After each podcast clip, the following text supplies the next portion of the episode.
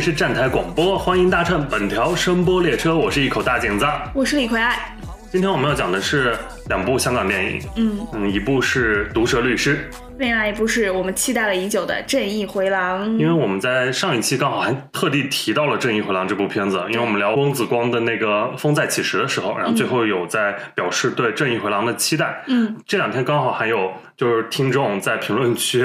Q 我们说《正义回廊》已经出了，我们可以聊了。虽然就那么一位，但还是很感谢你。对，因为我们当时呃看完《毒舌律师》的时候，我们就商量说想跟《正义回廊》放在一起聊，因为这两部首先他们都是律政题材的片子，都是港片，嗯，然后都是法庭戏，也都是这两年香港电影呢算是话题之作，而且都是新人导演的作品，嗯所以摆在一起是非常合适的，放在一对对对起来聊。而且他们俩的主题上面也还有一些呼应的部分在，后面我们都会讲到。对，因为像《毒舌律师》，它是就是一个本土票房破亿的一个票房冠军，然后《正义回廊》它是港产三级片的票房冠军，嗯就是他们俩现在无论是话题度，然后体量，然后现在在香港影史的地位，嗯以及今年的这个影响力，嗯呃，是旗鼓相当的。嗯然后最近也是刚好前后脚的，一个在大陆上映了，然后另外一个出了资源。对，就这个资源的时候，我们真的是那天等的真的好焦虑。那时候全网都在下那个四十四 G 的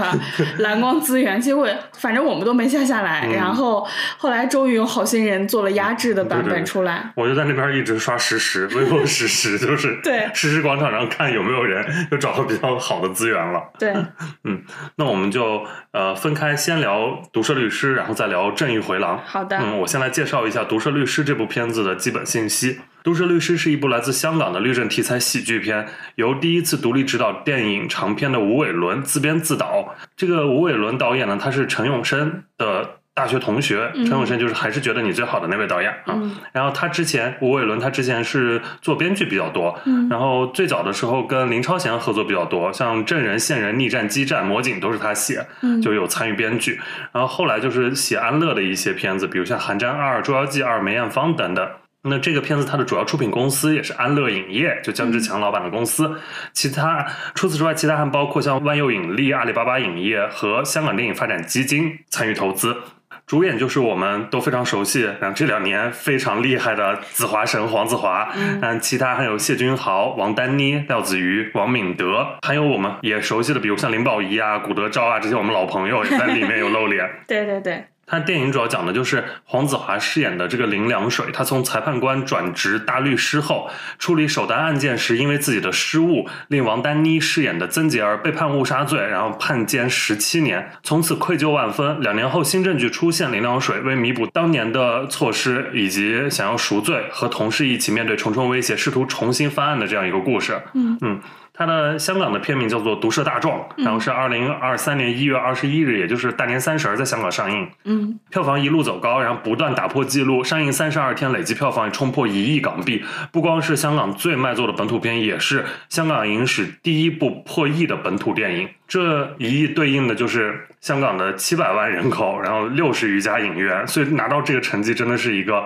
堪称奇迹的一个效果了。那它大陆的上映时间是二月二十四日，呃，之前也有点映，我反正是点映场看的。嗯，我也是。然后它大陆的正式公映前，它的豆瓣开分是八点零分，到点映的时候涨到了八点一分，上映后又跌了一点，目前稳定在七点七分。截止到我们录音的当下，它上映已经五天了，它累计票房是七千三百二十六万，猫眼预测目前是一点八二亿，也算是呃大概在意料之内的一个差不多的这样一个成绩吧。嗯，嗯，以上就是本片的基本信息。嗯，对，嗯、我看这部电影的时候有一种特别熟悉的感觉，就像是又回看到了 TVB 一样，因为像这种法庭戏，然后毒舌大壮的这种剧情，觉得好熟悉，就脑海里出现了很多 TVB 的经典剧集，什么《男亲女爱》呀，《一号皇庭》，乃至《壮王宋世杰》嗯都能想到。对，肯定会联想到壮王宋世杰，因为黄子华在里面是赖三嘛，这也是一个是么一个反反派派壮士。对然后男亲女爱也是黄子华就最经典的一部嘛。对他，他在里面面演一个师爷，然后这里面他演就是大壮。嗯，然后我也是，就观影过程，反正不自觉会想起很多那些 TVB 经典的律政剧，然后那种感觉就非久违了的感觉。嗯这个题材因为最近几年就比较少看了。对 TVB 其实也在出律政剧，但是就是都没有影响力没有那么大了。对，然后《毒舌律师》，我当时就是觉得结尾的部分情绪是非常顶的，嗯就是直接就是把我顶起来了那个情绪。就像很多现在商业上非常成功的那种内地电影一样，就是一个情绪产品，它这个情绪做的非常到位，最后，最后要上一个大型的价值。对，因为它狠狠击中的其实是广大平民百姓的这样一个阶级痛点，嗯他讲的这个故事，所以难怪能有如此强势的票房表现啊、嗯也是他能有这样的成绩也是顺理成章吧，因为它就是一个呃可以说是爽文叙事，其实是一个嗯它的结局。所以它成为这样一个情感宣泄的窗口，然后在影院里那个当下观影，确实那个感觉是非常满足的。嗯。我也是，我当时是抱着一个很高的一个期待去看的，他最后那个给我顶的情绪确实是到了的，嗯。但是这个这个情绪一旦呃下去之后，我又回想了一下这个片子，嗯。那种不太满意的那个情绪 就反上来了。就是我觉得首先这个片子，咱们就说吧，作为一部电影而言，它其实没有什么视听可言，嗯。它完全是靠着情绪价值和演员魅力来令人感动的一部影片。嗯。然后其实里面有很多细节、内在逻辑，我觉得都不能细想。嗯比如说他们法庭打官司的一些细节，什么就是获得证据的方式，就非常的儿戏。嗯在豪宅外就拍到了画质清晰、收音完善的视频。对，而且重点是那些反派专门跑到豪宅外，就是不在家里聊，专门跑出来聊这件事儿。嗯对，然后他其实，在法庭，他这个战略很很大一部分是要打心理战。嗯然后你拍到这个视频，就成为了后续打心理战的一个关键环节。哪怕他最后说这个证据是不能用的，嗯。但是已经在心理层面上震慑了对方。嗯。然后另外就是我很喜欢谢君豪，嗯。然后但是谢君豪演的这个金律师，我觉得也怪怪的，就是他那么追求程序正义的一个人，居然就是当庭开始反水，跟 林良水一起配合对自己的当事人就问质问，嗯。我觉得这个情节就怪怪的，我甚至就会推翻他之前所有的表达，他对程序正义的一个嗯审视，嗯。哦，我我是觉得确实他这个人这个身上就写的不是特别好，嗯。他这些情节，但是他有一点，其实他从一开始啊他就有表达过对于那个结果正义的，也是对于正义的追求，就是嗯。绝对正义的追求啊，嗯。所以他一开场他是很看不惯黄子华他们那种行径的啊。嗯。呃，他还是一个比较注重就是这个身份荣誉感的，就是这个律师啊，对于正义的捍卫。嗯。所以当他发现就是最后的真相，呃，可能是站在对方那边的话，嗯。他其实是想退出嘛，但是又没办法，嗯。然后呃就是骑虎难下，让那既然让他走个过场，那他就 那我就去走个过场喽，嗯。嗯，是这样一个，我是能理解，但是觉得确实可以处理更好。对，确实他做的不是很好，而且除了林保怡那个角色嗯以外，就没有没有出现其他什么比较好一点的警，或者说比较有效的警察角色。嗯好像大家所有人都对这个真凶漠不关心。嗯 但这一点也也很 TVB 啦，TVB 就是拍一个职业，就由这个职业来主导他这个案情。比如说拍法证，法证就是不用警察就能判破案；拍法医就是法医也不用警察就能破案。拍律政就是律师在破案，反正就是对摊谁谁在破案，对其他人就作用就不大了。嗯对，也是就是很 TVB 的一点。然后我最最最不不不满意的是，他最后居然是用那个桌子下面“天有眼”三个字来收这个场。嗯我觉得它就是一部讲道德与法的这样的一个电影。最后最震撼人心的一幕是林良水在桌下看到不知道谁刻上去的“天有眼”三个字，来表达最震撼、最令人 shock 到的一部分。我觉得好成就啊！啊，你的那部分 shock 到，我的那部分还好，我那部分我已经到 shock 完开始回味的那个阶段，就出现了一个天有眼，就是哦，我看到“天有眼”的时候，第一个想法是：妈呀，怎么这么土啊？因为他这个谋和有，他这两个字，嗯。在那个还是觉得你最好里面，其实也有用这个梗嘛，就是他们那个呃谋福叉烧，那个有福叉烧和无福叉烧嘛，啊，嗯。他也有这样一个呃，算是呼应的小彩蛋吧，嗯，嗯，因为这两个片子也都是黄子华主演，也都是安乐的片子嘛，对嗯。除此之外，我还觉得就是黄子华那个角色，他、嗯呃前半部分，就是那个开场犯那个错误实在太低级了，他跟那个呃那个男反派啊嗯之间，他就完全不用人家签任何东西，对，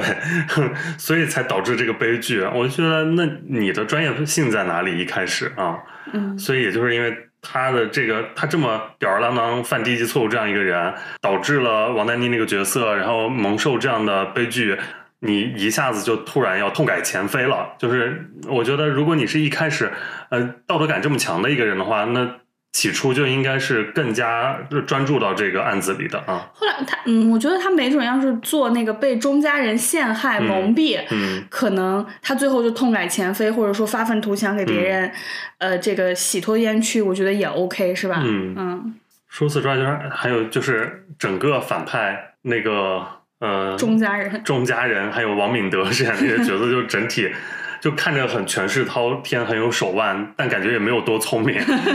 就你比如王敏德那个角色，那都是一个很厉害的律师了。对，然后，但是他居然还是在法庭上做出那种就是很不做好的那些 发言，发言。对，那在他应该更，他应该是最知道的，就是在陪审团眼里，你的这套发言大家有多不喜欢，就还有就是 高高在上的对，就。你已经是那个阶级的一个就是既得利益者了，嗯然后还要再对阶级表达一些三六九等，然后来激怒一些其他人。他是不知道陪审团都是什么阶层吗？居然还这样发言，那就是不想赢呗。说白了，然后我另外觉得一个很好笑的就是那个钟家人的嗯权势已经到了，就是可以让王敏德的儿子在泰国直接跟总理对话，但是依然还是要在香港这边就是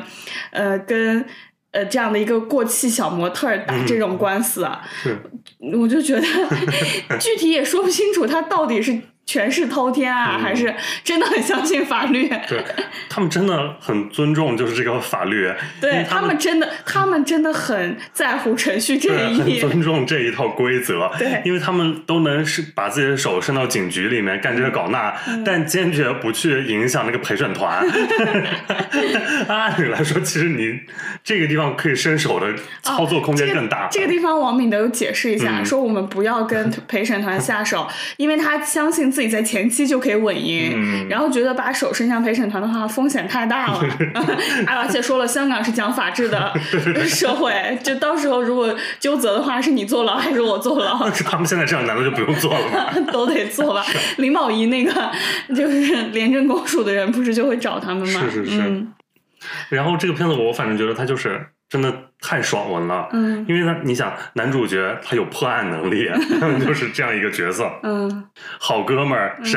SAC，、是廉政公署的人，他一个电话也能叫过来。然后手下的那位太子还有帮派背景，对对对他那个太子真的帮大忙哎，就是大家就是又能用运用到很多市民智慧，黑道也有人，白道也有人。而且，嗯但呃，就是插个题外话，我觉得那太子啊，嗯。我特别喜欢那个演员，嗯我觉得他就是看着就很机灵，用广东话就是就很醒目，就是、嗯 就是这样的角色，我我觉得好久没见到了，就这样一个年轻一点的，看着又很好笑又很机灵的一对对对，因为。他一开始就叫太子，我也不知道为什么，嗯结果没有想到人家真的是 黑道太子爷。就是在医院那样，突然就有一种黑帮片的那种架势，对那样一段戏仿就还蛮好笑的，嗯，那是我比较喜欢的一个笑点。嗯、对，那我们不知道为什么一开场我们就开始说缺点了，这么好，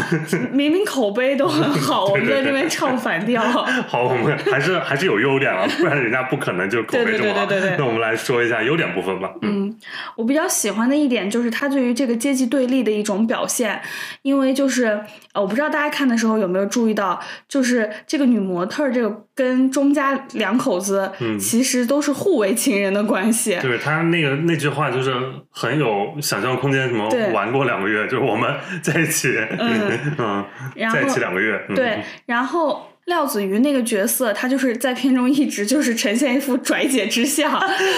上次咱们说谁能演杜鹃那个角色是风采骑士，我现在觉得廖子瑜就可以啊，廖子瑜可以了吧？对，可以可以，就一直就是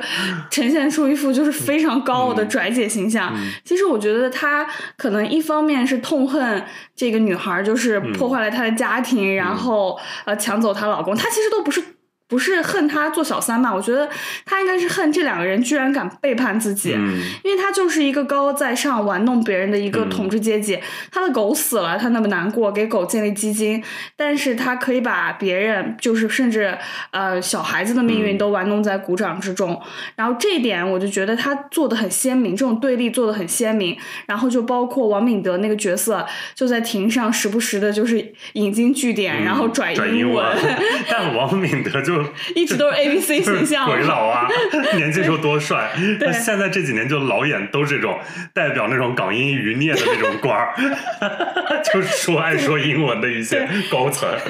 对，我觉得这部分的对立是做的蛮好的。嗯然后其实呃，包括钟家人的高傲，我们也可以通过一种就是这个来解释，就是他们坚信自己是可以玩弄于这个制制度，甚至是可以凌驾于这个制度之上的。他们不必就是比如说下黑手、嗯找杀手，呃，不必就是逃往海外。虽然他们最后也准备要逃了，他们坚信就是自己可以靠这个制度嗯来把自己洗脱这个罪名。对他们是觉得就是这套规则，他们是可以把它玩转的啊，知道怎么玩它的。嗯对，我觉得对这一部分的表现，它呈现的是很尖锐，而且很形象、很立体的。嗯所以我觉得这也是就是，嗯、它能在香港卖的这么好的一个原因吧。嗯因为可能，嗯、两千年之前香港人的电影的主题很多都是因为身份焦虑，嗯。然后现在也没办法焦虑了，因为就是 已成定局。那没办法，就是我觉得阶级固化，然后上升通道完全被堵死，嗯然后生活压力又大，这样一部就是能够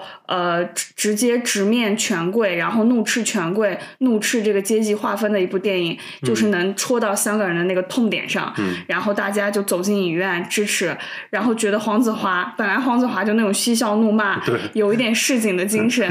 就一直被香港人所喜欢，就觉得自己又被林良水代言了，我觉得就对。老百姓代表嘛，对，我觉得就 很合合理。我看完也觉得很痛快。是是，嗯我就觉得他开场那场戏不是是一个很小的案子嘛，嗯。就是一个穷人在便利店便当。嗯 便当这样一个小案子，然后他就说因为穷啊，家里没钱啊，这这了那了的，然后黄子华说一句台词什么？穷就可以为所欲为嘛，这个其实就是我们常说那个表情包是有钱为所欲为嘛，他做这样一个嘲讽一个反写，然后其实就是为后面这个做一个铺垫，对，那因为在传统印象里，其实律师在我们眼中是一个精英阶层的代表了，其实已经是一个很中产的一个形象。嗯，包括片中也说，有钱人都想跟律师做朋友啊，其实他们是差不多同一阶级的。但是在这个片子里面，就是无论是这个行事乖张的林良水，还是高高在上的金远山，他们都是在强权和公益当中，其实还是选择了后者。公益啊，嗯他们还是选择跟最后是站在弱势群体这一边的，嗯站在底层这一边的，为底层的草根发声。我觉得他这个打破的这个呃律师形象的固有固有印象，我觉得是他一个很好看的地方，也是能让观众的情绪非常高涨的一个部分。嗯，那你觉得大家的表演都怎么样？我反正觉得子华神就是非常适合这个角色。对对对，我觉得他就是又本色，然后又很贴这个人物。嗯，我觉得王丹妮演的很一般哎。当然。因为黄子华他本来就是有多年舞台剧经验的嘛，嗯然后这里再说强调一下，还是一定要看粤语版。哦，对对对对对对对，我因为说到表演了，我们就不得不说，因为他们台词有多好。但如果听的是配音版的话，那你就感受不到啦。对对对，嗯然后我听说黄子华的那个，因为黄子华本身就有讲话就有那种贱贱的那种感觉，对然后我听到别人的一个评价，就说因为国配好像配的非常的正式，嗯，然后可能就完全消解他消解掉他这个角色的魅力了。是的，是的嗯。那、包括就是最后在法庭上的那场戏，就很能体现黄子华的台词功力。对，应该是个长镜头，我记得，对对因为那个镜头一直在环绕着他，然后到他最后说那几句，但是这个地方就有一个改台词啊，嗯很明显。嗯那个我看的是大陆粤语版，嗯呃，字幕是。呃，法律面前三六九等，然后嗯。听到了他的配音是呃，穷人死梗，嗯。穷人死梗啊，穷人死紧，然后但是那个口型是穷人很冷，嗯，嗯，那个是一个就是有一点男性，生殖器，对对对，对 就是比较十八禁的东西，所以改了一下。是嗯。然后反正就是，但是在呃香港的版本里面，他就用的是之前的那个，哦。嗯，嗯。所以就是有一个呃，这是算是一个台词的小的删改啊。嗯，就说回到 王丹妮，我觉得就是因为在梅艳芳里面就。嗯，有一部分角色的加成什么的，看不出来她这个演技的部分，或者说她就是做到像，我觉得就已经很足够了。但在这个里面，我就很明显感觉到他的一些不足的地方，就是嗯，整个。端就是起范儿的那个感特别重，就是包括在那个狱中，就是表达自己不满，然后甚至就是在两方见面就坐在那个呃，就是坐在桌子前跟黄子华要烟，然后耍狠那场就是两两年后，就是再去看他，然后突然出现哇，我说他就太 over 了吧，对，套表演，对整个的那个就有点太过了，嗯，很像 TVB 里面一些奸角，就是配角，这种很模式化的一些表演啊，嗯。然后廖子瑜的话，就是 就是他一直端着一个范儿，然后但是跟他这个人物还蛮贴的。我很喜欢廖子瑜，之前几部就是呃，包括还是觉得你最好光最后那一小段儿，然后他那个妈就是出现在那里，就那么呃一场戏，然后几句台词，我都觉得那个范儿特别对，特别好。嗯，廖子瑜演那个角色，演那个钟念华这个角色的时候，他永远好像都戴着一副那样精致的手套，然后他坐下的时候一定就是是那样斜着坐，然后就那。那个起范儿感特别重，然后就永远是用那个眼角那样斜着看别人，就有一种就是老娘要把你们都踩在脚下的感觉。哦，我觉得他蛮好的，然后也蛮有魅力的，而且因为梅艳芳里面她演的是梅艳芳的姐姐梅艳芳，然后那个角色当时就是一个很温柔的、很温婉那样一个角色，嗯，跟现在这角色呃对比反差就非常大，嗯嗯。然后包括那个黄子华搭档的那个方家演方家军，方家军方家军律师的那位女演员杨思勇啊，我觉得杨思勇那个角色演的也蛮好的，就让我有一种看到当年 TVB 里面就是类似于像呃陈慧珊他们，就有一种很职对很职业很港女，然后很厉呃很很精干的那种感觉，我还蛮喜欢的，嗯嗯，然后在里面还看到那个呃不是古德昭也。就是 古德昭，就是演他们那个律师楼的老板嘛。好久没见古德昭了，虽然戏份很少，但是我一看到他就觉得好亲切。老朋友。对。林保怡也是老朋友。对，然后哎，我看到林保怡一下子觉得他老好多。是是是。嗯，我看到他第一个镜头的时候，我觉得他老很多。嗯。那那位帅哥呢？那位帅哥。哇，你知道我说的是谁？我知道，我知道，他叫 百天南。嗯，对。哇，他不是，他是香港人吗？他是。他他不，他爸爸是蒙古还是妈妈是蒙古人？另一个是上海人，反正他不是香港人，但是他台词粤语说还蛮好的。他长得还蛮蛮帅的，帅吧？有一种有一种就是感觉是就是他入赘就当小白脸入赘中家，我觉得也很合理。对对对。还有包括之前我们已经说过那个何其华，就太子，太子，太子我很喜欢，我觉得他就是那种。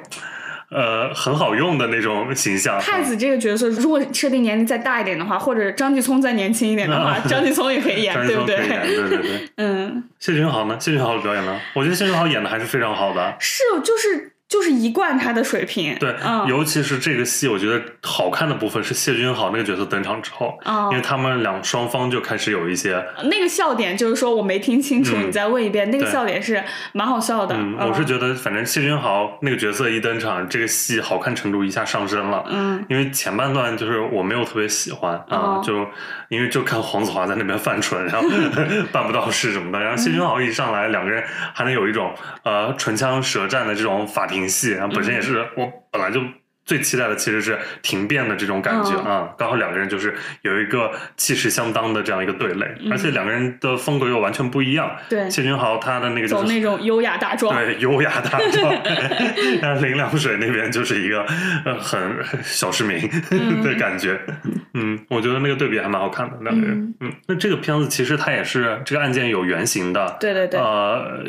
其实也呃官方没有承认它这个是它的原型，但是网友都有联想到就。就是很很像之前的一个彭楚营案，对，就是说，呃，这个片子的公映会让香港民众对于那个彭楚营案有所联想，而且，呃，很多人都觉得黄子华饰演的林良水这个形象的原型就是当时协助这个彭楚营案翻案的一个大律师，呃，温静金。呃，我再简单介绍一下这个彭楚营案。呃，彭楚莹她是一个香港的模特，她生于一九六五年，然后去世于一九九五年。但是她是在一九九九年才被人发现死在一个房间里。被人发现的时候，她其实已经白骨化了，那个颅骨她掉在了床边的垃圾桶里，然后身体倒在床边。后来被警方发现的时候，判断她已经死了大概有四年左右了。她是被发现死在一位叫做方曼生的男性的房间里。这个方曼生是香港的，也是一位大壮。然后，这个死者彭楚莹是方曼生的情妇，但方曼生对警方交代说是说他们两个人已经很久没有再见面了。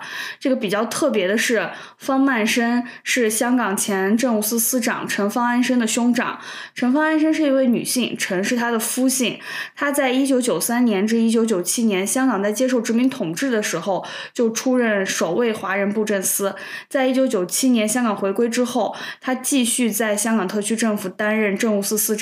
这个政务司司长，我查了一下，他的这个级别大概就是在香港的司法系统里面处于 top 三级别的那种高了。所以，事实上，彭楚莹的死有非常多的疑点，比如说，警方在勘探现场的时候发现有一个使用过的避孕套，但是警方并没有对此化验。后来他。也没有作为物证出现在法庭上，他直接就不翼而飞了。嗯，然后在这个案件最初的时候是被油麻地警方列作一个谋杀案来处理的，但后来迅速就交到了西九龙重案组手上，然后就被这个重案组变成了一个普通的骸骨发现案。然后彭楚云的母亲也说过，说以前彭楚云家中有很多她跟方曼生的合照，然后但是最后在这个房间里全都没有了。警察在彭楚云残存的头发里面还检验出了海洛因的成分，但他妈妈也说彭楚莹从来没有使用毒品的习惯。当然，这个案子最后就不了了之了，因为他这个方曼生姐姐这个身份。然后直到二零零五年，受害者的家属向那个大律师温静晶寻求帮助，然后香港的律政司司长那个时候也换了人，呃所以才迫于舆论的压力，宣布重启了彭楚莹案的调查。当然，开庭也不是那么顺利，就比如说原来要作证的的士司机，后来就莫名消失了，然后还出现了假证人。最后呢，二零零六年三月，他是只开了一个死因庭，就是来判定这个彭楚英具体的死因。这个死因庭在陪审团退庭商议四个小时之后，一致裁定彭楚莹死于不幸或者意外，这个案子就这样了结了。嗯其实还是一个无头冤案。嗯大家相信听完我这个介绍，我们都知道凶手是谁，或者说都知道凶手跟谁有关，嗯但是他就是因为这个权力阶层的一个介入，这个案子就不了了之了。所以就其实听着跟毒舌律师这个案子有很大一部分的相似，因为就是他们都是背后有很大的权力，嗯等于是只手遮天。嗯然后不过当时帮助这个案子翻案的这个大律师温静晶是一位女律师，嗯，这位女律师的经历也非常的传奇，她曾经就是当过演员，她演过 她演过小龙女啊。她是刘家，她是刘家良的老婆。妈呀！然后后来她当当过演员，然后后来开始卖保险，然后做大壮，啊、然后后来又嫁给赌王的什么侄子还是外甥，反正就也是一位传奇女性。但不过确实，在香港很多就是演员后来都有可能就是不知道在干什么，对当老板了或者卖保险都有可能。嗯对，然后这个《毒舌律师》上映之后，不是有很多民众就会联想到这个案子。嗯香港的那边的媒体也有打电话给这个温律师，嗯问他想法。他说他还没看这部，但是他说香港只有我就是做过这样的案子，嗯大家能想到我也很正常。嗯，其实案件本身好像相似度也并没有特别高，主要就是这个疑凶背景对对疑凶他们的背景啊，嗯这些势力嗯比较相似。对嗯，所以就是感觉《毒舌律师》这个片子其实可以做成一个系列。因为香港这种案子非常多嘛，就是它可以每一集就像 TVB 的一些单元剧一样，然后嗯每一部就是一个单独的案子，然后就还是黄子华在那边 用他这套方式，然后来打官司就好了。黄子华终于不用做《壮王宋世杰》里面的反派了。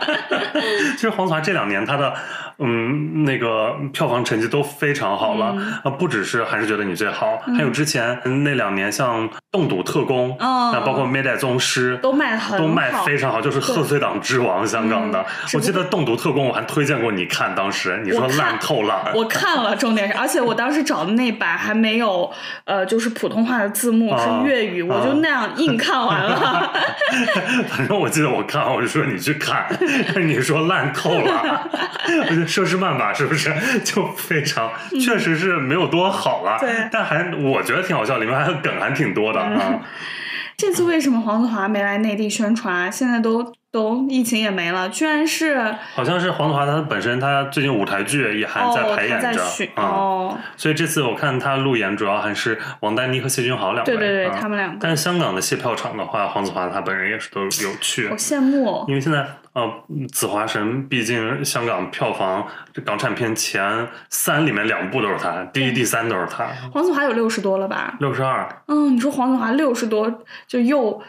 就当然他在香港非常非常红，嗯，他可能，但我觉得他是不是近两年也是因为你最好之后才就是被内地更多观众所知道，对对对对对对。嗯，但我觉得还是不够出圈吧，他这几部哦、还是比较偏影迷是吧？对对对，嗯或者行业内可能知道比较多，而且还是可能南方观众。哦，粤语地区的受众，对，嗯，就包括这次还是觉得你最好在金像奖上其实入围了非常多，但是黄子华没有入影帝。对我当时看那个就是影帝提名的时候，我就想，我说黄好歹也黄子华要入一下吧，对对对，嗯你像其他的那些张继聪、王婉之了，反正都有提名，他们导演也提了很多，然后但黄子华没有提到影帝。嗯，嗯，但是我觉得《毒舌律师》是不是有机会能让黄子华终于提一次金像奖影帝？嗯，我觉得是可以的，对，嗯我觉得提名还是 OK 对，吧。给不给两说，我觉得值得提一下。因为，你现在这个戏份和这个角色的完成度的话，再加上这个影响力，但他比较吃亏的是，因为他是一个年初的作品，可能在下一个呃赛段的时候，对。时间就比较久了，不知道会怎样。希望大家还记得紫华生在这个片子里的表演吧。嗯。嗯。那说到刚说到金像奖提名，呃，今年的 对对对，有一个金像奖的十五项提名领跑者的头号种子，嗯就是《正义回廊》，嗯也是我们接下来要聊的这个片子了。嗯我先来介绍一下《正义回廊》这部片子的基本信息。《正义回廊》它是二零二二年香港悬疑犯罪片，由美亚娱乐出品，翁子光监制，何觉年这位导演他的自己的首部作品。嗯，何俊年他是一个八七年的导演，哦、好年轻啊，对，然后他跟翁子光就是合作比较多，这两年他最早曾经也做过十年某一个单元的副导演，哦嗯，然后这个片子它的主演就包括杨伟伦、麦佩东、苏玉华、周文健、林海峰、叶蕴仪、邵仲恒、朱伯谦等等，嗯，嗯，里面有几位老朋友，对，苏玉华、叶蕴仪、嗯 是吧？邵仲恒。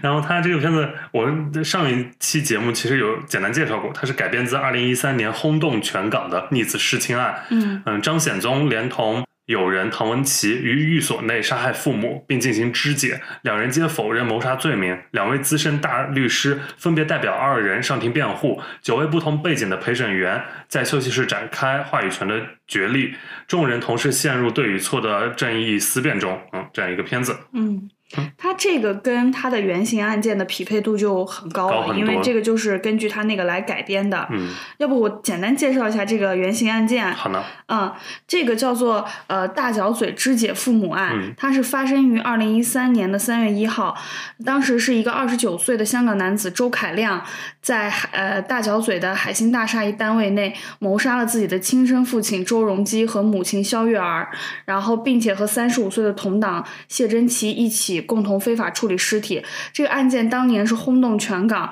香港传媒连日就是用大幅报道。然后二零一五年的时候，这个主谋周凯亮就。被判终身监禁，然后第二被告这个谢珍琪被裁定他的谋杀罪是不成立的，但是他那个组呃组织合法埋葬尸体罪是成立的，被判了一年，就跟片中一样。嗯他当时也是因为已经被关押已经两年了，他已经覆盖其刑期了，所以就被当庭释放了。这个案件中的这个原型男子周凯亮也是，起初就是假装找寻父母，还在 Facebook 上开了专业来寻亲，最后就是跟警察说，就是要把要做的事情都要做完，所以就是这个。案子的法官直接直斥周凯亮这个人是极度危险，擅长做戏。那真的是一毛一样。嗯，对对对，而且如果你去看一下这个周凯亮这个男性的这个照片，嗯就是你会发现他那个选角都跟他 就是很神似啊、哦因为我是先看到周凯亮这个人的照片，嗯然后再看的《正义回廊》，然后一我一看到那个张显宗那个角色，我说妈呀，跟他原型中长得真的神似，导演真的有有认真做一下功课，嗯那唐文琪呢？那肥仔呢？嗯、呃也是，他们都是胖胖的，嗯嗯反正我觉得这两位主角确实演的也蛮好的。对嗯，那我接着说，这个片子它其实是第四十九届香港国际电影节的开幕影片，嗯二零二二年，也就是去年的十月二十七日在香港正式上映。它是去年第四部冲破四千万票房的香港电影啊！嗯去年香港的影坛真是盛世啊，就是爆款频出。嗯然后，而且它最后这个片子打破了二零一一年电影《三 D 肉蒲团之极乐宝剑》的 四千一百零七万票房的记录，荣登港产三级片票房冠军。这个桂冠也蛮厉害的，对这个片子，我真的觉得就是小孩是真的不能看，真的别说小孩了。如果我父母在旁边合家欢乐的时候，我说那就看一个新出的《正义回廊》吧，我都会很尴尬。我建议大家就各自看就好了。对它里面不是说色情内容，也有一些完全的就色情就是女性胸部的就完全裸露，但我觉得这还好，但但这个。我我没办法跟我父母坐在一起看，里面是完全有那个就是处理尸体、啊，杀人，的很血腥。很血腥这的个是小儿画面，少儿不宜了。对，嗯，嗯所以他就是一个十八禁的片子嘛。对嗯，它之前豆瓣最高是八点三分，目前是降到了七点八分。嗯嗯嗯，我还挺喜欢这部电影的。嗯如果就是让我在《正义回廊》和《毒舌律师》里面比的话，我觉得《正义回廊》我更喜欢。嗯我也觉得《正义回廊》要比《毒舌律师》更好，嗯因为我觉得他的这个角度比较好，他把那种已经定论的嗯惨案做成了那种罗生门式的悬案。嗯因为他这个张显宗弑父弑母这个事情，就是是无可辩驳的。他后半段其实用了大量的笔墨来来写唐文琪这个人物到底是以一个什么样的深度参与到这个案件当中嗯来，然后并且他用一些舞台剧推演啊，包括嗯打破第四堵墙的方式，嗯然后用来配合这个人物的心理成长和精神状态的一些变化，都我觉得做的就是贴合度很好。嗯然后再加上一些血淋淋的场景展现，就完全像是那种九十年代奇案的那种描绘方式，嗯。就有一种那种人肉叉烧包的感觉。就很难在现代这样的电影里面再找到当年看那种 cult 片的感觉了，嗯。这种既熟悉又陌生的感觉。嗯然后相比于毒舌律师那种天有眼，还有什么被人打，呃，好过被天收、嗯那种朴素的道德观以外，我觉得这部电影更为深入的探讨了一下程序正义和结果正义嗯之间的一些区别。是的嗯所以这点我很喜欢。对我我也肯定更喜欢这一部，然后也觉得它确实更好。我觉得这两个片子它其实面向是完全不一样的。《毒舌律师》它就是一个面向市场的一个作品，嗯，这个就是情绪产品嘛，都是面向市场的。对那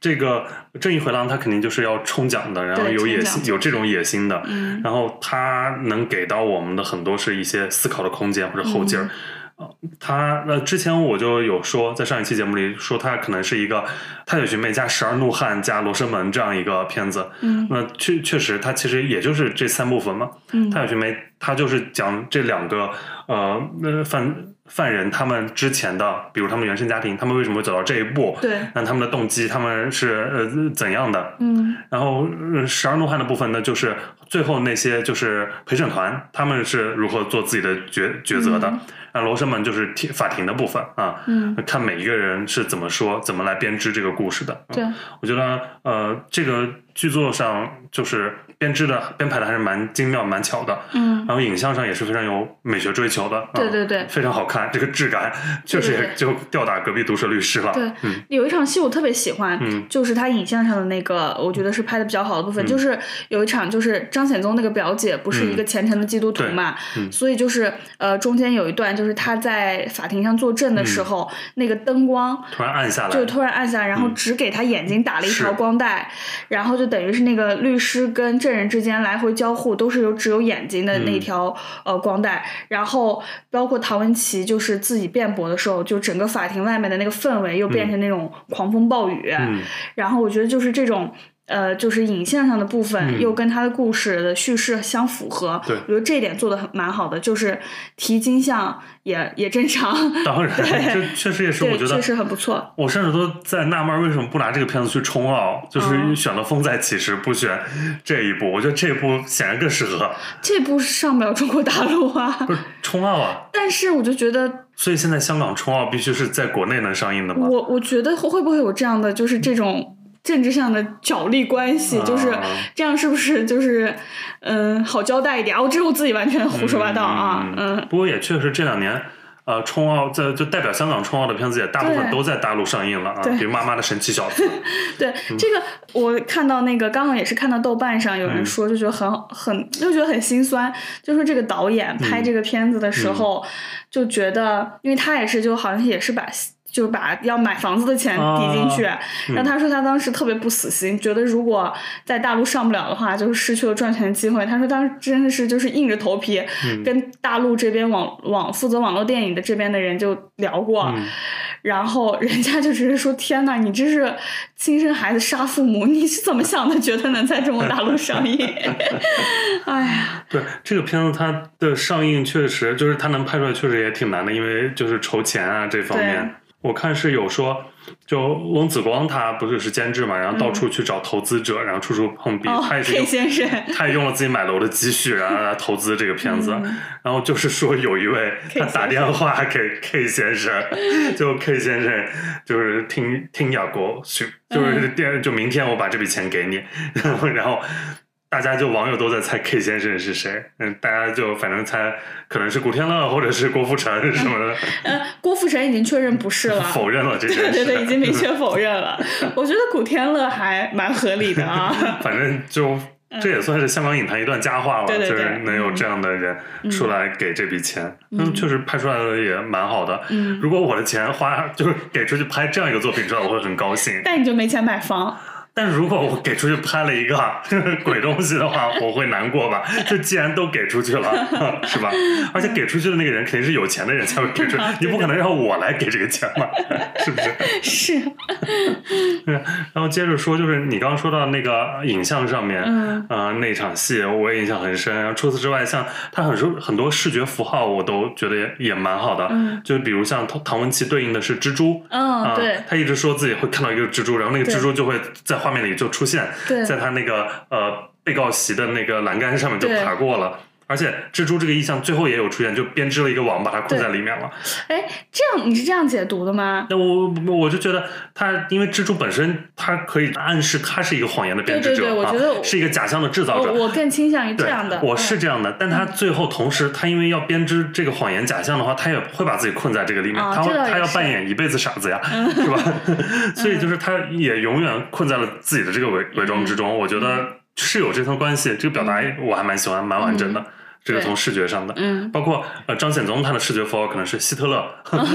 那样一套东西，嗯那种极度自大和极度自卑的这样一个呃历史中的一个真实角色啊对，跟他这个人物也是呃非常有对应的，嗯。对。就是他对这个片子，他讲了这个弑亲者背后的一些故事，嗯比如说他为什么会变成这样，他精神状态和内心状态就他刚好也自比希特勒，就做了一个希特勒小剧场那条线。嗯但我觉得那那条，我自认为我觉得那条线有点过多了，嗯我觉得可以稍微删删一部分，我觉得有点影响到主线了。那条线我当时看到的时候，我就在想。这会不会是就是翁子光也喜欢的东西？因为在《风再起时》也老做一些小剧场，然后变画幅，然后一些 非灵质感，然后我就因为也才看完没多久嘛，我说啊，怎么也在这边改变画幅，然后突然进行一些别的画面的叙事分可。能就是温子刚自 自己的私货嘛。这是我们胡说的，反正这段儿。OK，那其实这个片子我最喜欢的一个点是它的视角非常的多，对非常多元的视角来呈现这一起案件多个视角。首先它，它的人物组成，他就有两个被告，这两个被告呢，就又代表着是引出的是两组家庭关系。嗯然后这两个家庭关系又有一层就是对比，一一边是过度放弃的，他们家庭就是放弃了这个儿子了；嗯另外一边可能他那姐姐又是过度保护的，嗯啊，会纵容的这个唐文琪。所以这这两组家庭就摆在这里了。那除此之外，那又有三位大壮，三位大壮，呃他们没有正派反派，但都代表着就各自的立场上面来维护这个司法程序的正义性。对，啊、他们呃也其实也各有不同。比如像周文健那个角色，他可能就是呃更精英的，然后他会飙英语，嗯然后他会高高在上的，他把那些陪审团叫什么小猪，猪仔啊对猪仔，而且他就是说去吃晚饭嗯。讲搭直升机，很吓人哎，很吓人。而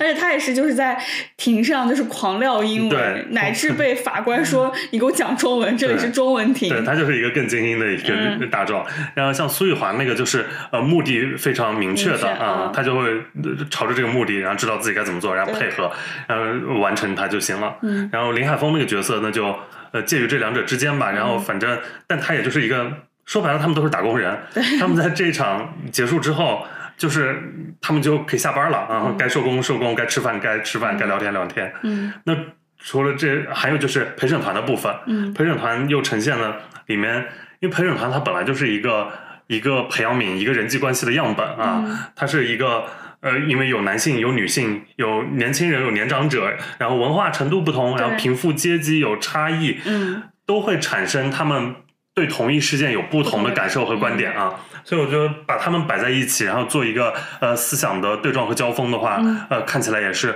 能让每个人自己带入其中，也会有点思考，然后呃蛮好看的，嗯，对做的这部分我我蛮喜欢的。对，就是陪审团的那个师奶，就是叶蕴莹饰演的那个角色，义正言辞了一番之后，结果大家还是都投了那个肥仔无罪，因为疑点利益总是要归于被告的，而且从无嘛。对，而且他们也就是在片中台词有说过，说冤狱比放过一个有罪的人更加不公义。是，其实他这样的处理也证明了一件事情，就是关于犯罪凶案真相这件事情，就是我们只能。在这在这件事情发生之后，我们只能无限的去接近真相，嗯，谁也没办法完全的还原真相。我觉得他这个表达做的我也还蛮喜欢的。那你在里面你会怎么投这一票？我没准也会投肥仔无罪。嗯，嗯，因为确实他们最后他那句话确实是很有力量的，就是你如果判了一个人的冤狱，对那就影响人家一生。对你没有嗯办，我觉得我个人是没有办法承担这么大的一个嗯道德枷锁的，嗯因为他的那个证据链，包括整个是不是那么完整的，嗯然后包括他个人的表现，都会人都会被自己的视觉主观所影响。他不像那个第一被告一样，就是板上钉钉的事情。嗯，但但就第一被告那个也不是全票，还是八比一。对对对，那个角色，你那个白头佬那个角色，他就是你对他眼熟吗？他演过超多杜琪峰的电影，超级多。他一他一他叫黄和华还是什么？啊、哦，他就叫白头佬，因为他就他在杜琪峰电影里很多角色也都叫白头佬，因为他就是年少就是少白头。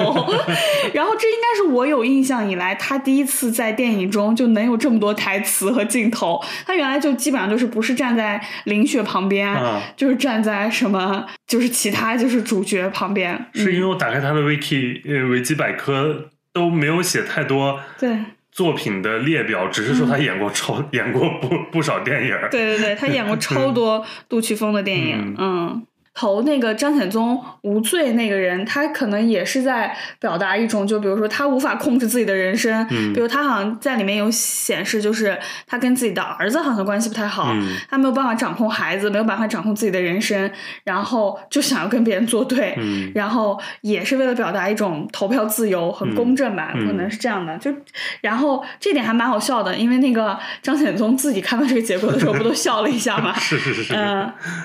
对，因为我一开始也会呃比较顺拐的以为那一票可能是那几个年轻人投的哦啊，啊没想到最后居然是 白头老在那边投这个票。对对对，他是有一些让人觉得就是意想不到的地方在，就比如说那个师奶义正言辞一番之后，我们觉得可能就是大家又会陷入一个对就是争辩呀，对，结果就大家统一投了选票。对唐文琪是无罪的。那你嗯说师奶他能有那个表达，也是因为他是一个老师，对对，嗯其他阶层的人也说不来这个话。而就里面，比如几位女性，她们就呃表达了非常强烈的同理心，嗯就是尤其是年长的女性，对，所以呃。在选陪审团这件事也是很有讲究的，嗯因为这这这部电影很难得了，他把选陪审团这件事也事无巨细的呈现在上面了啊，就是有很多人，然后嗯大家一般的流程可能是收到短信，你要去，然后呃，然后现场摇号，对就是抽签抽你上来。对其实呃，双方律师他们都是有资格来否否定，就不要这个陪审陪审员的。嗯但是反正这部电影里面呢，大家都 OK，就是觉得这些选来的都、选来的主宰都不错，因为很多人可能就会考虑到，比如性别呀，就是嗯会需要一些同理心强的人，然后呃占据了这个陪审团。对嗯，像那个《毒舌大壮》里面，呃，他王敏德那个角色就说过一个，就是说因为判他们这个案子的法官、嗯是个女法官，嗯。她说她一定会就是同情那个钟家，嗯。因为她老公也是被小三抢走。对，但我当时我听完这段就不太懂，因为我觉得女法官她应该更心疼一个母亲啊。我当时听完心里有小小不爽一下，嗯我以为她又要开始就是靠女性这个来，啊。就是你知道就开始搞那一套结果发现这点完全就只说了一下，完全后面没用上嗯我觉得也也没有 OK，用到这件嗯，事也 OK，嗯刚我说的那些视角很多，嗯。还有还有，就我刚说完那么多之后，还有两个视角，一个是警察这边，对，对，一个他还呈体现了一个暴力执法的问题 在里面对啊，让警察这边，而且就是一个老警察，嗯。还有年轻警察，对对对对。在这件事情上的感受。嗯。除此之外，还有记者这一边，就是新闻新闻从业者，嗯。然后里面又呃牵扯到了这个新新闻的伦理问题，嗯。呃，这个就是他们的报道引导舆论，从而影响陪审团判断，嗯。呃，这样一件事情。最后是年轻记者，他也站上了法庭，对。啊、来开始应该是会要要指控自己的报社还是怎样吧？对对对。嗯，嗯，这个也是跟真实案件嗯。就是相关联的，因为当时呃，他们给这个原型人物的第二被告嗯。打这个就是抗辩的时候，也是根据就是当年那个呃认为警方的做法不妥，就是以这个来打抗辩的，然后包括媒体也是，就这两位记者最后还被告什么藐视法庭之类的，就他这个呼应做的还挺挺好的，所以我在就是最后看到那个结局，呃，这个案件审理结束之后，就是所有所有人就是正常下班了，嗯啊、律师们下班了，然后陪审团也就解散成为了了。好朋友，好朋他们开始闲聊天，我就觉得，呃那其实这个犯人他的命运就交给这些人来判断，嗯嗯，就是由这些人就随机选出了这样一群人来决定一个人的命运是否合理呢？就这个陪审团制度，嗯 我当时就是也产生，它是是一种真的公平和正义吗？啊，因为陪审团制度，反正咱中国大陆有没有？对，是这是英美法系里 就是咱就是严格的看着法条，然后嗯 法官告诉你判罪，嗯怎么判。对，然后你英美法系就用陪审团，因为它不像我们电影节的陪审团，就那个随机性也很大。但是你无所谓，你这个片子拿不到金棕榈又怎么样呢？嗯但你如果决定一个人的生死的话，因为嗯你确实你选择不一样的陪审团成员，可能得到的结果是不一样的完全不一样的。嗯嗯一种命运的随机性是哈。嗯，里面就是林海峰饰演的那个律师讲了一句话，我印象超深。嗯他说：“没了房子的香港人比死还惨。”我就觉得好真实啊！就是这个香港人对于房的这种执嗯念，真的是很很体现的很很明确。嗯但他那个父母就是把房子然后给了哥哥，嗯，然后就是对他来说应该就是一个非常沉痛的打击。嗯嗯我觉得这一帮演员演的都超好。嗯，就不光是那两位主角，就是已经是、完全就是那两个犯人了。对，嗯，其他人就是这个那哥哥那个角色也演的很好，嗯朱国谦那个角色，嗯。嗯，最后的那场对话，我觉得那个情绪都还蛮对的，嗯很细腻。是我真的觉得杨伟伦和麦佩东演的超好，嗯他们今年两个人都提了影帝。嗯然后因为我没有看过那个《妈妈的神奇小子》，所以我是第一次看到他们俩的表演，就那种浑然天成的感嗯觉。尤其是杨伟伦在前期就展现出那种又敏感又神经质的样子，我演的嗯好好。你觉得他俩今年应该是他俩会出一个影帝吧？就是你刚刚说你虽然没看过《妈妈的神奇小子》，我想说，我虽然看过《妈妈的神奇小子》，我也觉得我是第一次演看 看他们俩演戏，就就我是看资料我才知道他们俩居然演过《妈妈的神奇小子》，因为《妈妈的神奇小子》我是在影院里看的，而且他们俩居然就是就是主角的那个四乘一百接力赛的另外两位，我觉得他俩确实很强，但他们因为第一次入围的话就能拿到也很难，嗯。而且我是觉得今年的抢手很多，嗯，因为像黄秋生啊、嗯。刘青云啊，张继聪，包括张继聪也嗯。都是很会演的人。嗯，嗯，那个杨伟伦和白芝是同一个乐队的，呃，朱玲玲，对对对对对，是的，是的。但是像杨伟伦或者麦佩东这样的长相，嗯，就你很难说他们之后能演很多就主角。就啊戏路还是被局限了，是吧？对，我觉得是，比如像白芝，你都这么多年了，确实也没演什么主角啊。嗯，就他们可能就是一些配角或者是一些比较特型的主角才能找到他们。嗯，他还不像张继聪那种，对。就是张立聪好好打扮打扮，立整一点，也可以演就是稍微帅气一点的港男。啊，这就是可能性更多一些啊。嗯。那刚好这两天我们这个片子刚出资源，同时香港其实也有一个非常可怕的真的是惨案，嗯。也出现在了我们的视野里面，嗯就是新闻媒体都在报道，就是这个蔡天凤名媛蔡天凤的碎尸案啊。嗯，这个香港名媛蔡天凤惨遭前夫家杀害，而且并被碎尸，嗯就是跟这个片子中的一些呈现出来的一些嗯分尸手法，真的有一点相似。我光看这个标题，我都嗯头就嗡的一下，我说妈呀，为什么还能发生这么可怕的事情？因为虽然我们都知道香港就是这种奇案已经很多了，嗯包括我们从小看人肉叉烧包们，对，就是觉得不应该就是觉得这么奇怪，但是当现实中真的又发生的时候，还是觉得很可怕。对，这个案子就发生在本月二月。这个蔡天凤出生在香港，从事的是模特工作，呃，时常活跃于一些时装界，就是大众所称的名媛。嗯，她是香港谭仔米线创办人之子 Chris 的妻子，但她并不是因为嫁入豪门才经济条件优渥，她本身经济条件就非常好。她父母在内地经商，好像是在海口那边，她的家产就是据说是达上亿。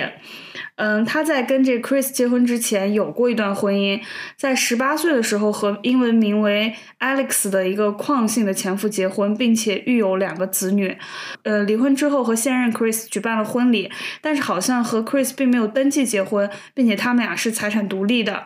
嗯，虽然她跟前夫离婚了，但是她仍然让前夫一家继续住住在豪宅里，而且她非常照顾她前夫一家，她还聘请前夫的哥哥当她的私人司机，她还时不时的去探望前夫一家及其就是两个子女。就在本月二十一日中午的时候，蔡天凤坐上的那个车就是由前夫的哥哥驾驶的，然后他是去学校接女儿放学，但是中途就被人控制，然后带去了那个呃案发的那个房间，惨遭碎尸。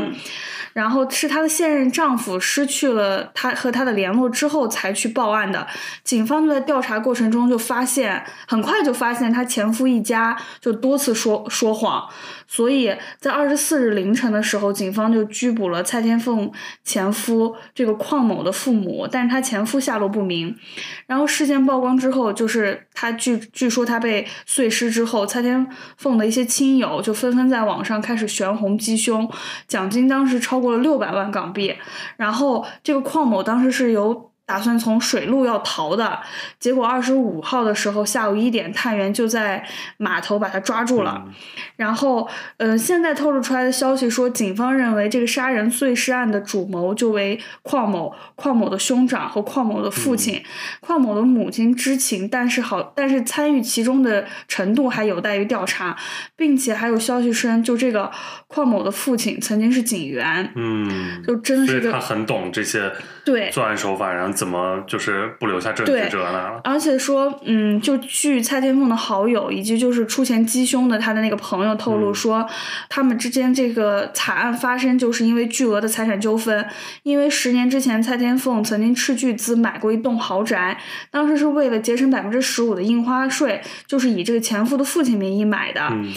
去年年底，蔡天凤打算出售这个豪宅，这个豪宅大概要七千万港币左右。然后，但是这个邝某的父亲拒绝卖楼。嗯，这个蔡天凤就不太满意，就打算寻求法律援助。但是据他身边的好友透露说，其实蔡天凤是打算另买其他地方给前夫一家人住，然后但是前夫一家人就很紧张，所以他们从一个月之前就开始策划这场谋杀。呃，他们就在一个月之前就租了一个村屋，打算用来在这个房间里碎尸，然后又买了肢解人体的工具，而且这个真的非常残忍，我看的时候我都吓死了，就是我看到就是有说什么汤里面含有那个对啥啊，他被发现的时候，他是在冰柜里发现了两条腿，然后还有两锅混有人体组织的汤最后头是在一个汤锅中被发现的，嗯而且有被人就是敲碎的那个痕迹，企企图要击碎，但没有那个对敲碎。所以真的太吓人了，而且这就是一个就是养虎为患的一个、嗯一个故事，就他明明养着前夫一家人，对前夫一家人都很好，嗯，结果就是反被杀，而且是这么惨的死法，真的太吓人了。而且微博上我看有人就是说蔡天凤的小红书前几天还就是正常更新，就是一个 那种内容日常内容，他那前么鲜活的一个人对他。前段时间还上就还拍了杂志，嗯嗯，就是一个，呃，反正就是在香港还挺有名望的那么一个名媛，嗯。就日常会就是晒一晒自己的生活呀什么的，哎，反正挺吓人的。然后刚好又因为看了这个《正义回廊》这个电影，里面不是有大量那种就是分尸、嗯。碎尸，包括烹饪尸体、处理尸体的那个镜头吧，我就很容易跟蔡天凤这个案件联系在一起。哎，反正真的挺吓人的，而且香港是没有死刑的，嗯，大概率这个邝某应该就是终身监禁，坐三十年左右。嗯但我今天还看到一个离谱的一个港媒报道，嗯然后说什么蔡天凤的呃这个前夫邝某跟呃现在的老公 Chris 啊嗯，有疑似是同性恋人。妈呀！是这个是不是很恐怖？但是因为是就港媒，就我也不知道真实性有多少，反正就有看过一个一个工号在这样写，这个我感觉不太真实。因为爆出了很多，比如像邝某之前在同志交友软件上面有呃认识一些人，然后骗钱什么的，然后包括邝某他的父母和 Chris 的父母居然有一起出去玩出游的一些照片什么的。反正这个这个这个故事真的，而且就是在这种事情发生之后，Chris 居然有发声明说要养邝某的那些跟蔡天凤之前的那些孩子啊，嗯，哇，但这个我就不知道是真是假了。这个同性恋人之说，嗯。嗯。反正这个案件真的挺挺挺吓人的，就是嗯。没有想到在这个时代还能看到这么，就是而且我觉得这种这种它不仅是杀害，而且是完全是虐杀，这也是就是多么的这种仇视这个嗯蔡天凤，嗯，唉，嗯，我们也继续就是追踪一下后面的这个进展吧，这个案子啊，蛮想看看最后结果会怎样。嗯，怎么判什么的，嗯嗯那我们今天聊了这两部非常好看的香港的律政题材的电影。嗯那其实，呃，我们我们前面也说到，就是会想到很多 TVB 港剧嗯。啊，包括这个律政戏，其实呃港剧里面就非常多。这两年好像电影方面反而比较少。对对对，那我们刚好到节目最后来分享一下，就是、嗯。呃比较想推荐的或者印象深刻的这些呃律政题材港剧吧。嗯。嗯，我有两部吧，首先是《男亲女爱》啊，就因为它就是呃都那个 见，嗯，因为它就是有也是由黄子华主演的，然后这个就很可爱，嗯就是就是那种都市男女，然后嗯斗嘴、欢喜冤家。嗯然后就是黄子华和郑裕玲饰演的这个角色，他们一个是师呃呃，一个是大大呃大律师嗯一个是大律师，一个是师爷，嗯他们两个就是因为意外住到同一栋公寓里面了，然后从两个人相互看不顺眼，嗯然后经历过一些案子，然后就又就是相爱了，嗯。然后然后里面很很好笑的是，就是黄子华就饰演我们打工人，是是是是，他很多打工台词、京剧很值得截对，就图当什么周表情包。周一要上班，就想到生不如死啊，什么什么一到点就马上要下班，是是什么之类的，就很好笑。很好笑。而且它很长，就是嗯。大家下饭看一看，对很不错，很轻松。是嗯，但我觉得这个剧就是它是爱情要大于对对对对这件事，嗯呃，另外一个就是那个一号皇庭系列，就是我特别喜欢的一个，就是嗯、我特别喜欢的一个律政题材的。然后反正那个里面当然也是，就是几位主角的情感嗯的关系要大于这个法庭戏，嗯，而且但这个还是主要在法庭上，一号皇庭对他们嗯会有很多在法庭上的戏。这个法庭线蛮多，然后嗯这部就是比较让反正很满足于我对于那种嗯我小时候看这个，就是对于那种港式精英的想象这个。真的是小时候九十年代的对，就是看就觉得，嗯，就是感觉就是长成长为这种精英就特别好，然后白、嗯白天在就是法庭上穿的也很好，对，唇枪舌剑，然后晚上他们一定要去 Happy Hour 喝一杯，喝一杯，然后就是，然后他们情感经历有可能聊工作，也可能聊情感，反正对，就是。然后反正就他们情感经历也非常丰富，嗯但这个就是有一些现在看来三观很奇怪的问题，就是他们的恋爱关系太复杂了，嗯他们所每个人都跟其他人在一起过，嗯，就属于那种交换伴侣式恋爱，所以就是如果就是有人介意的这个的话，我觉得、嗯呃呃可以不用看。然后这里面我比较喜欢的就是他们每个人就是我想象中那种大人的样子，就是特别专业，嗯然后就哪怕他们私底下是非常好的朋友，但依然在法庭上就是针锋相对，然后呃唇枪舌剑，然后就是那种礼貌而疏离的人际关系。嗯这种完美的人际关系是《一号皇庭》这部影视作品 教给我的，就是我现在成长为都市的一个职场人，然后我发现没办法，还是做不到。如果我晚上就是去喝一杯的话，我第二天早上就会影响到第二天工作。他们就是嗯，去喝一杯，很轻松。对，然后第二天早上也不肿，然后就去上班，就去上庭。是如果我就是喝一杯的话，我第二天早上就起不来。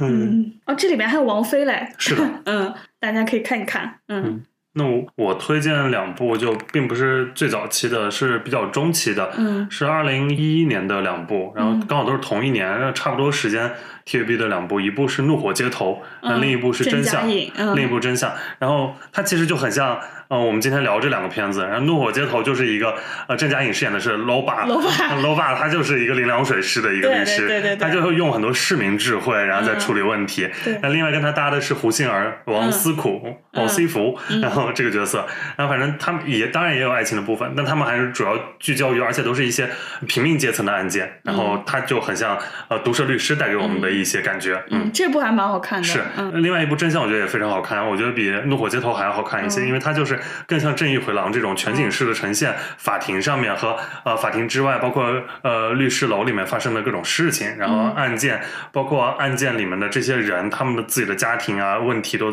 出现在哪里，嗯。包括《真相》它里面有三集，就是讲陪审团，嗯包括如何成立这个陪审团，陪审团之间是怎么讨论的。嗯那是我最早就是看到这种呃香港的陪审团戏啊，嗯算是一个启蒙。嗯然后我印象非常深。然后那嗯真相的主演是呃杨怡和陈展鹏，然后我觉得也蛮好看的。嗯这两部是我推荐的，我印象最深的律政呃律政戏 TVB 嗯的。其实 TVB 一直有出很多很多律政戏，那除了我们刚刚说这些。还有比如那种古装形式的《撞王宋世杰》那种 对对对对啊，嗯。就是也有很多这些年一些现代，比如《盲侠大律师》哦啊，对对对。然后王浩信演的，嗯。包括之前啊零几年的时候，像《律政新人王》是马哦国明他们演的啊所以就是因为呃 TVB 很擅长拍职业剧，嗯。呃各种职业都会拍很多啊，，嗯。尤其是律师这个，他们就以各种花样，反正也都拍了非常多。呃，我们刚推荐的这几部，就算是我们比较喜欢、比较推荐的，然后大家都可以没事儿的话，呃，找找这些剧来刷一嗯刷。如果你们这次看完《呃毒舌律师》，对这个题材非常感兴趣的话，都可以看看它。可以看看。哎，内地有没有啊？我好像看过那个曹颖演的嗯。我那个刚也想说，律政俏佳人人，有没有佳人？还是俏佳人？有那么一部，对女配角是《还珠格格》里的柳红，好像。对对对对对对对对对对，嗯。你好像对内地比较感兴趣的就是那一部了，嗯，哦，其实也有的，那只不过咱们就是年纪大了，就想起来了，就是那部。像后来吴秀波和姚晨的《离婚律师》，那部我完整的看过 但他们呃上庭的部分非常少，嗯他们主要还是讲就是他们俩的感情，还有包括一些婚、就关于婚姻家长里短了，我记得的。呃，去年那个《玫瑰之战》是不是也是律政题材？哦，对，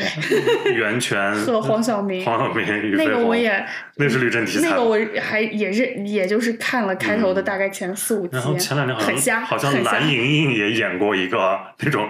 律政题材的戏，还是有，但是就是、哦、那个那个，其实我们不看了，就是靳东，啊，对对对，靳东和蓝盈莹，还有那个猪猪，是不是？他们在谈，还有包括去年的陈毅、靳东那个底线也算法庭戏吧？啊，他们是法官，那个我有看，对嗯嗯，那个是我有看，我哦咱们还是看蛮多的，能说出 能说出这么多，而且绝大部分都看过。嗯，是真的不止《绿灯俏佳人 》，但我为什么第一个就想到曹颖我也演那个？最早就是曹颖，毕竟我们本来想到的也是一号皇庭对标的东西嘛。我们年纪真的好大呀，真的